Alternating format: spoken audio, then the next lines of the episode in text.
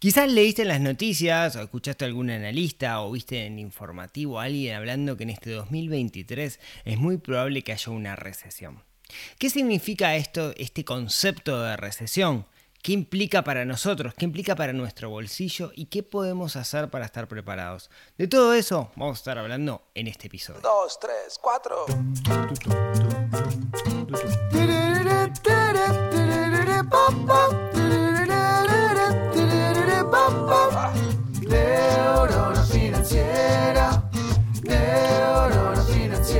Financiera, neurona financiera, neurona financiera.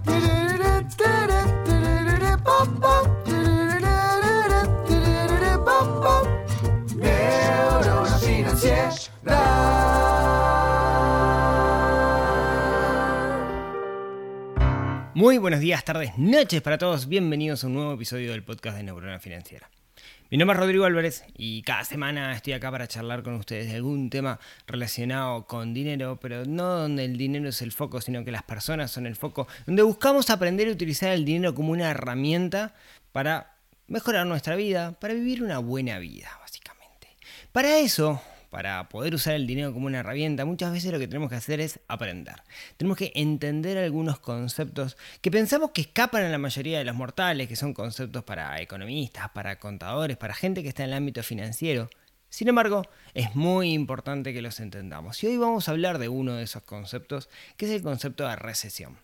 Seguramente hayas escuchado en el informativo, hayas escuchado, leído en el diario o escuchado en, algún podcast que en este 2023 es muy probable que la economía de Estados Unidos y la economía de Europa entren en lo que se llama una recesión.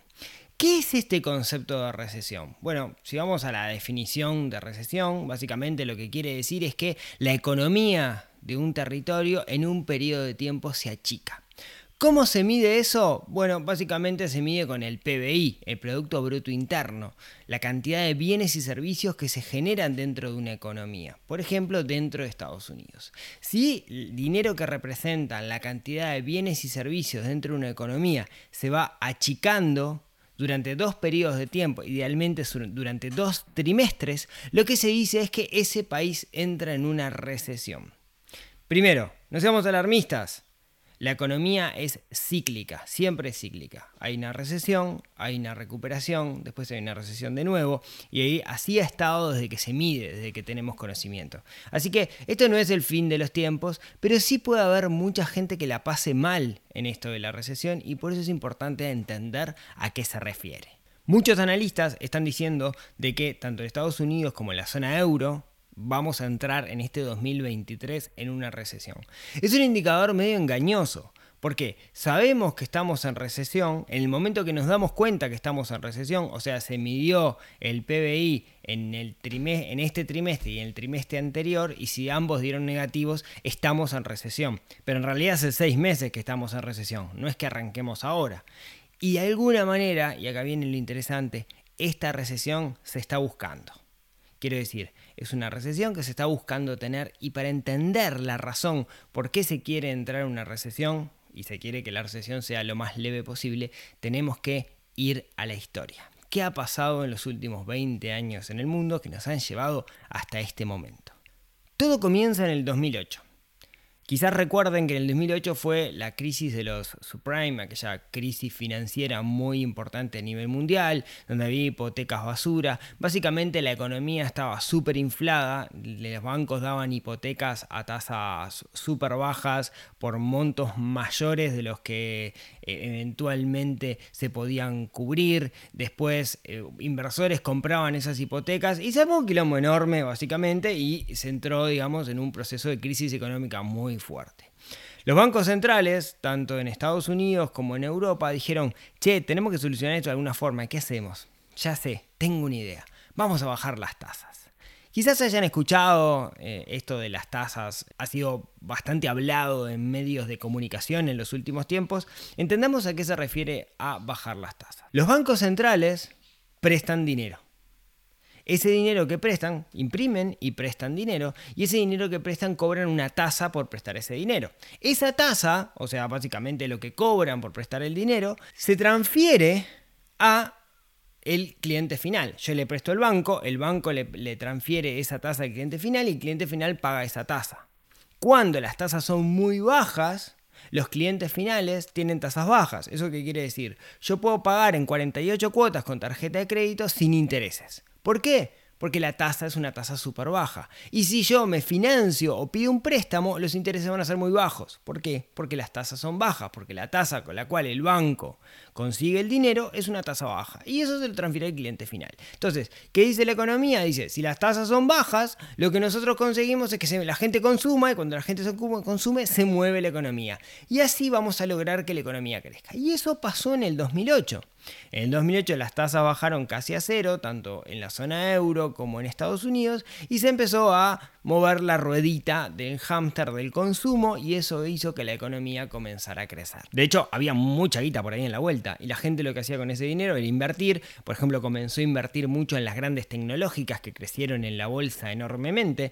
También comenzaron a invertir en otros activos alternativos, como de repente las criptomonedas, que si no vemos, a partir de ese periodo es que empieza a crecer la cantidad de personas que están invirtiendo. Conseguís plata a costo cero prácticamente, o muy, lo invertís en uno de estos mecanismos que tienden a crecer y ganas plata. Ching, plata gratis, le invierto con algo que está creciendo porque estamos en un periodo de crecimiento y gano dinero. Ching, toma dos, son cuatro. Por ahí, por el 2016, los bancos centrales dijeron, che, se nos está desmadrando esto, ¿no? La gente está consumiendo quizás más de la cuenta con esto de la tasa cero. Creo que ya se reactivó la economía. Vamos a poner un freno y vamos a dejar de eh, tener el dinero a costo cero. Vamos a empezar a subir las tasas. Y entonces, paulatinamente empezaron a subir las tasas para enfriar un poco la economía, para que haya menos consumo, para que las empresas, en vez de financiarse de forma externa, necesiten financiación interna y hagan bien y mejoren sus procesos y sean de alguna manera más productivas y más eficientes. ¿Y qué pasó? Llegó el marzo de 2020 y vino la pandemia. En la pandemia las industrias cerraron, la gente no iba a laburar, el turismo desapareció y la economía se venía a pique. Entonces los bancos centrales lo que dijeron, che, tenemos que mover esto de alguna forma para que la gente siga consumiendo, que use el e-commerce, que use esto, que use lo otro, etc. ¿Qué hacemos? Tengo una idea. Vamos a bajar las tasas. Y bajaron las tasas nuevamente a cero. Y, y además, además de eso, empezaron con eh, estímulos fiscales o estímulos, eh, en Estados Unidos estaba el cheque de estímulo no sé cuánto, que básicamente te daban plata. ¿Por qué? Porque había que mover la economía, entonces necesitamos que vos gastaras. Entonces empezaron a pagarle a la gente para que la gente gastara dinero bajo ciertas condiciones. Empezaron que un plan de infraestructura, que 800 mil millones de dólares por acá, 750 mil millones de dólares por acá, se gastó mucha plata. Ahora, ¿cómo conseguían los gobiernos esa plata? Imprimiendo. Prendieron a sus impresoras a más no poder y generaron muchísima plata para poder sustentar eso, además de bajar las tasas nuevamente a cero para mover la economía. Nunca en la historia de la humanidad, o al menos en la historia reciente, habíamos enfrentado el hecho de tener todo parado por culpa de una enfermedad, por culpa de la pandemia, por culpa del COVID. Ante esa realidad se hicieron todo lo que se podía hacer y eso implicó que de alguna manera nos perjudicáramos un poquito en el futuro, que es donde estamos hoy. Curva de oferta y la demanda. Cuando hay mucha gente comprando algo, los, los precios tienden a subir. Y eso fue lo que pasó. ¿no? Teníamos dinero a costo cero y lo que terminó pasando, la gente consumiendo mucho, los precios empezaron a subir.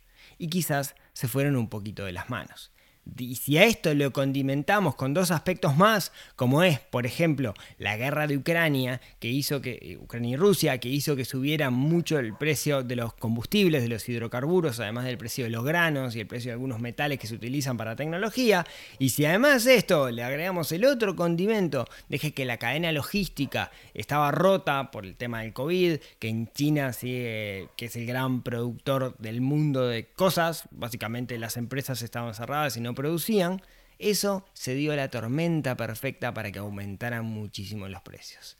Y llegamos a este momento de la historia, llegamos al 2022, donde los precios, por primera vez en muchísimos años, si no me equivoco en cuatro décadas, alcanzaron en Estados Unidos el 9% de crecimiento. Eso es una inflación del 9%. Y vos dirás, pero Rodrigo, esa es la inflación que tenemos en Uruguay todos los años, es la inflación que tenemos soy argentino, ¿qué me venís con 9%? Eso no es nada. Pero recordemos que en Estados Unidos la inflación histórica es del 3,8%. Así que esto los partía al medio, no saben cómo moverse y lo que dice la Reserva Federal es la prioridad número uno es bajar la inflación. En la zona euro pasa lo mismo, llegando a una inflación mayor al 10%. De nuevo, ¿cuál es la prioridad? Bajar la inflación. ¿Cómo podemos bajar la inflación? Bueno, Quizás la guerra de, Ucrania no hay mucho que se pueda hacer porque vimos que es un conflicto que se expande en el tiempo y no sabemos si va a terminar en este 2023. Ahí no hay nada para hacer. Quizás eh, con respecto a lo que es la inflación subyacente, que son los alimentos y los combustibles, quizás sí hay algo que se puede hacer ahí y de alguna manera la cadena logística al mejorar hizo que por ese lado la inflación también mejorara un poco, pero el aspecto donde más se puede tener hincapié, donde más nos podemos parar para hacer algo es en la política monetaria. Entonces, ¿qué dijeron los, bancos centrales? Vamos a subir las tasas. Y comenzaron a subir las tasas. Primero se reúnen cada tanto y deciden subir las tasas. ¿A son de qué? A son de poder controlar la inflación. Así llegamos en este momento donde empezamos a ver que la inflación comienza a ceder, la inflación comienza a bajar un poquito a nivel nuevamente Estados Unidos y a nivel de la zona euro, se empieza a ver como que la política monetaria está funcionando. Recordemos que la política monetaria de los bancos centrales es como manejar un transatlántico. Yo giro el timón y después tengo que esperar un rato para ver si voy para donde quiero ir. No, no, no, es que apriete un botón y enseguida vea el resultado. Y depende mucho de la confianza que tienen los actores del mercado. De hecho, algo que suele pasar es, si todos hablamos de que viene recesión, seguramente venga una recesión porque se produce en la economía aquello de las profecías autocumplidas. Si todos creemos algo, en realidad todos lo terminamos generando. La cuestión entonces es que Hoy vemos que la inflación comienza a ceder un poquito y sin embargo la Fed, que son los que eligen básicamente las tasas en Estados Unidos, se reúne y en vez de decir, muchachos, lo logramos, dice, vamos a seguir subiendo las tasas. Capaz que un poquito menos, pero vamos a seguir subiendo las tasas. ¿Por qué? Bueno, la razón es por la desocupación. ¿Qué quiero decir con esto? El índice de desocupación a nivel de Estados Unidos sigue bajo. Y dirás, qué bueno, está bajando la inflación y los índices de desocupación siguen bajos, la gente tiene laburo, es el mejor de los escenarios. Bueno, lo que demuestra la historia es que para de alguna manera demostrar que se enfrió la economía, lo que tiene que pasar es que el índice de desocupación aumente. Y vos me estás diciendo, Rodrigo, vos me estás diciendo que, que la gente se tiene que quedar sin laburo para asegurar que estamos bien. No lo digo yo, lo dice la Fed. Y lo que se está mirando muy atentamente entonces son los índices de desocupación que siguen altos. Eso quiere decir que si leemos el titular de que Google despide 10.000 empleados, esos 10.000 empleados están consiguiendo laburo en otro lado, porque el índice de desocupación sigue siendo muy bajo. Entonces, lo que tenemos que entender es que la Fed va a seguir subiendo las tasas hasta que realmente esté convencido que la economía se enfrió y el indicador que está mirando es el índice de desocupación en Estados Unidos.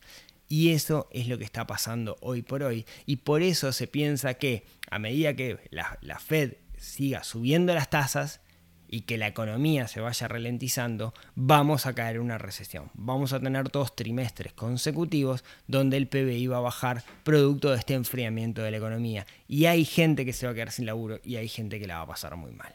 Claro, vos me dirás, fenómeno, Rodrigo, esto que me estás contando. Pero eso es en Estados Unidos. Yo no estoy en Estados Unidos. ¿Y a mí qué? Bueno, tenemos que tener presente Estados Unidos y la zona euro, que básicamente copia o, van a la par, digamos, en lo que está pasando. Yo hablo más de Estados Unidos porque es más cliente de Uruguay y de nuestra región que lo que es la zona euro, pero esto más o menos va a pasar a la par.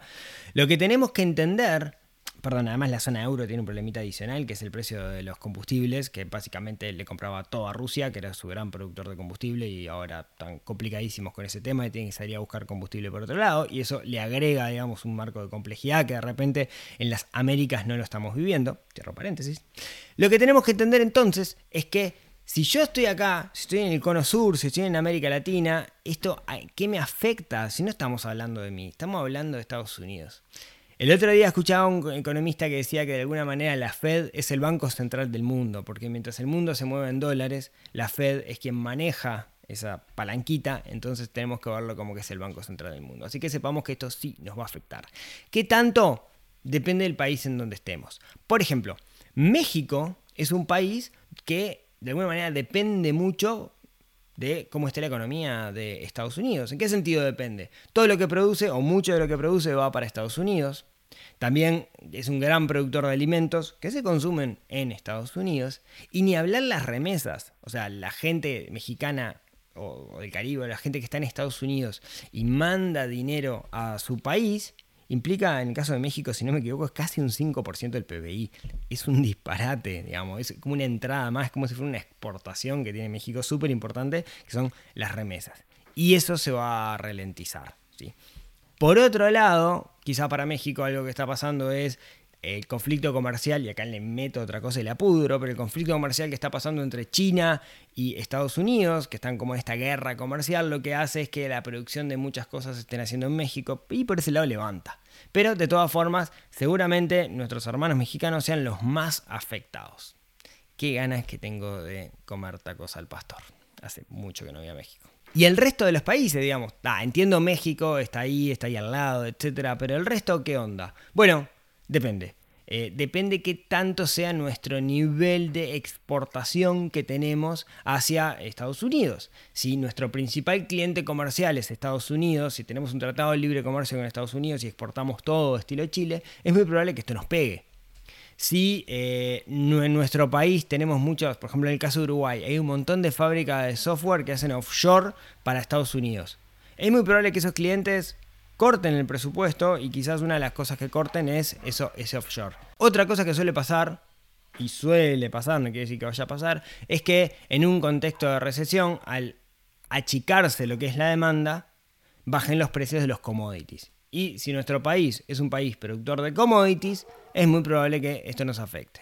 Entonces, ¿qué podemos hacer al respecto? Que nosotros humanos que vivimos en el Cono Sur o que vivimos en cualquier otro país, ¿qué podemos hacer? Bueno, con respecto a las decisiones que toma la Fed y con respecto a la recesión, no podemos hacer absolutamente nada, está fuera de nuestro control. Y como siempre decimos en este canal, lo que tenemos que hacer es enfocarnos en aquellas cosas que nosotros sí podemos controlar.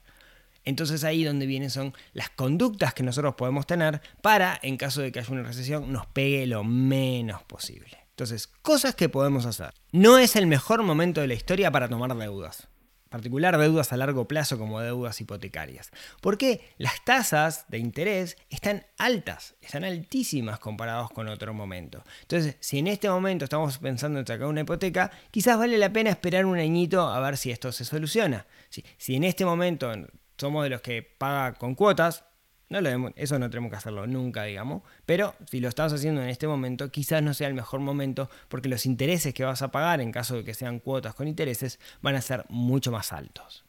Una de las cosas que se está buscando entonces es que a nivel de Estados Unidos haya una pérdida de empleo. Quizás veamos un reflejo por estos lares de esa pérdida de empleo. Entonces quizás tampoco sea un muy buen momento para hacer las grandes jugadas arriesgadas. Si viene un tiempo de vacas flacas, debíamos cuidarnos lo más posible y no hacer las grandes jugadas arriesgadas. Querías dejar tu trabajo y emprender. Capaz que 2023 no es el mejor año. Capaz que sí, depende de cada uno de los casos, pero tenemos que saber que en muchos aspectos puede venir viento en contra. Otros de los que van a estar complicados seguramente sean aquellas personas que están atrás del negocio financiero de prestar dinero. ¿Por qué? Porque usualmente cuando prestamos dinero y de hecho conozco muchas personas acá en Uruguay que están vinculadas a ese negocio y ya están viendo este problema. Lo que suele pasar es que se suelen, eh, ante problemas, comienzan los impagos y ahí viene el, gran lío de prestar dinero, de que es cómo negociar esos impagos. Entonces, si estamos metidos ya sea de forma directa por medio de cheques, etcétera, o de forma indirecta por medio de alguno de los mecanismos que permiten hacer inversión en prestar dinero, cuidado, porque va a ser un año complicado seguramente en ese sentido. Si no tenés un fondo de emergencia también puede ser un gran problema, porque si hay destrucción de empleo, eventualmente nos puede pasar que nos quedemos sin laburo y ahí vamos a necesitar plata para comer. Y ahí es donde juega esa gran herramienta que es el colchón de seguridad que nos da el fondo de emergencia. Siempre preferible ante cualquier cosa tener un fondo de emergencia que salir a tener que buscar plata prestada. Si salimos a buscar plata prestada, seguramente terminamos pagando más caro. Así que me parece que un buen consejo es tener ese fondo de emergencia. Ahora bien, no todo es negro. Siempre que hay crisis, para alguien hay una oportunidad. Hay un dicho de Adices que dice, eh, crisis significa oportunidad, pero si está fuerte para poder enfrentarla. Entonces, pensemos cuáles son las grandes oportunidades que hay, que surgen cuando hay una recesión. Y acá no, esto no son consejos de inversión, ¿no? simplemente contarte algunas cosas para que te quedes pensando en dónde hay oportunidades. La gran oportunidad siempre en momentos de recesión es estar en cash. ¿Qué quiere decir con esto? Imagínate, la economía se enfría, esto nos pega de alguna manera, empieza a ralentizarse la economía, gente empieza a quedarse sin laburo y empieza a, de alguna manera a necesitar plata y eso lo que implica es que empiece a vender cosas, vender negocios, vender propiedades y tristemente ante la necesidad lo que suele pasar es que uno tiene más herramientas de negociación para llegar a un precio que sea más favorable. En otras palabras, cuando la gente está desesperada vende más barato y es una buena oportunidad para comprar barato. Por ejemplo, me refiero a terrenos, por ejemplo, me refiero a inmuebles, me refiero a vehículos o cualquier otro transable que nosotros podamos aguantar y vender más adelante cuando mejore un poco la, situación. Inclusive negocios, creo. Creo que la llave de los negocios va a bajar drásticamente si entramos en este proceso de recesión. Que de nuevo, que haya un proceso de recesión en Estados Unidos no quiere decir que nos pase a nosotros, pero lo que sí puede pasar es que nos peguen los coletazos dependiendo de la relación que nuestro país tiene con, este, con este esta gran potencia que es la que mueve la economía mundial el día de hoy. Otra de las cosas con las cuales podemos especular es que cuando la gente tiene poco dinero en el bolsillo, hay algunos bienes o algunos servicios que utiliza que de repente cuando tiene más dinero no usa. En ese sentido podemos buscar acciones de esas empresas y comprar acciones que seguramente vayan a levantar. Por decir algo, es normal que cuando la gente tiene poco dinero en el bolsillo, lo que busque sea arreglar su casa en vez de contratar a alguien que se lo arregle. Y ahí tiende a subir el valor de la acción de cosas como Home Depot, si es que quisiéramos apostar al mercado americano. No es una sugerencia de inversión esto, simplemente para que lo tengan en cuenta y cada uno debería investigar, digamos, viendo el histórico de en otros momentos de recesión, qué fue lo que pasó con este tipo de acciones. Si partimos de la base también de la economía es cíclica, esto quiere decir que la recesión en algún momento vamos a salir y la, de alguna manera la economía va a volver a crecer, el PBI va a volver a crecer, podríamos buscar instrumentos, por ejemplo, índices que acompañen las empresas de crecimiento o las empresas de valor que tenemos dentro de cierta economía y pensar que las vamos a comprar baratos, porque en este momento están más baratos porque la economía está floja, pero cuando la economía se recupere van a levantar. Y podríamos apuntar a eso también si quisiéramos. Y una oportunidad menos directa es que las grandes empresas, usualmente cuando vienen estas, estos revolcones, suelen cortar presupuesto y usualmente lo primero que cortan es el presupuesto marketing.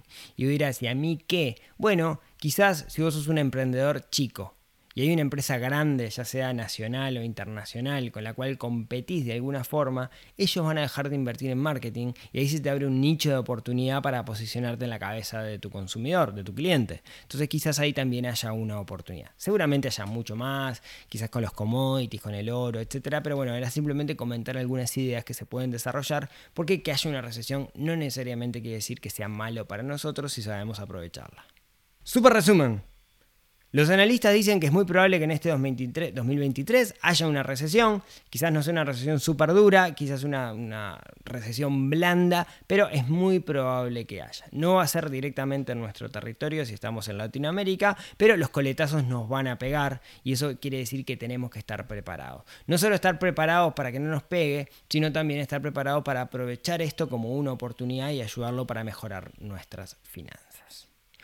Muchas gracias por escucharme hasta acá. Espero que este episodio eh, te haya aclarado cosas y no te haya dejado más confundido. Hacía mucho tiempo que tenía ganas de hacerlo, porque me parece que si uno lee el diario a veces se habla en términos complicados y uno no lo entiende y yo intento que todos podamos entender este tipo de noticias que son sumamente relevantes porque parte de aprender a utilizar el dinero.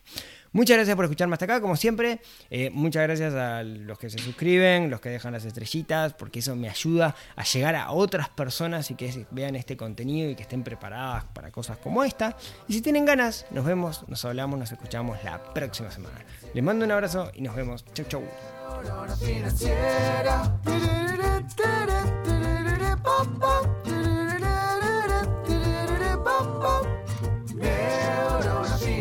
dash, dash.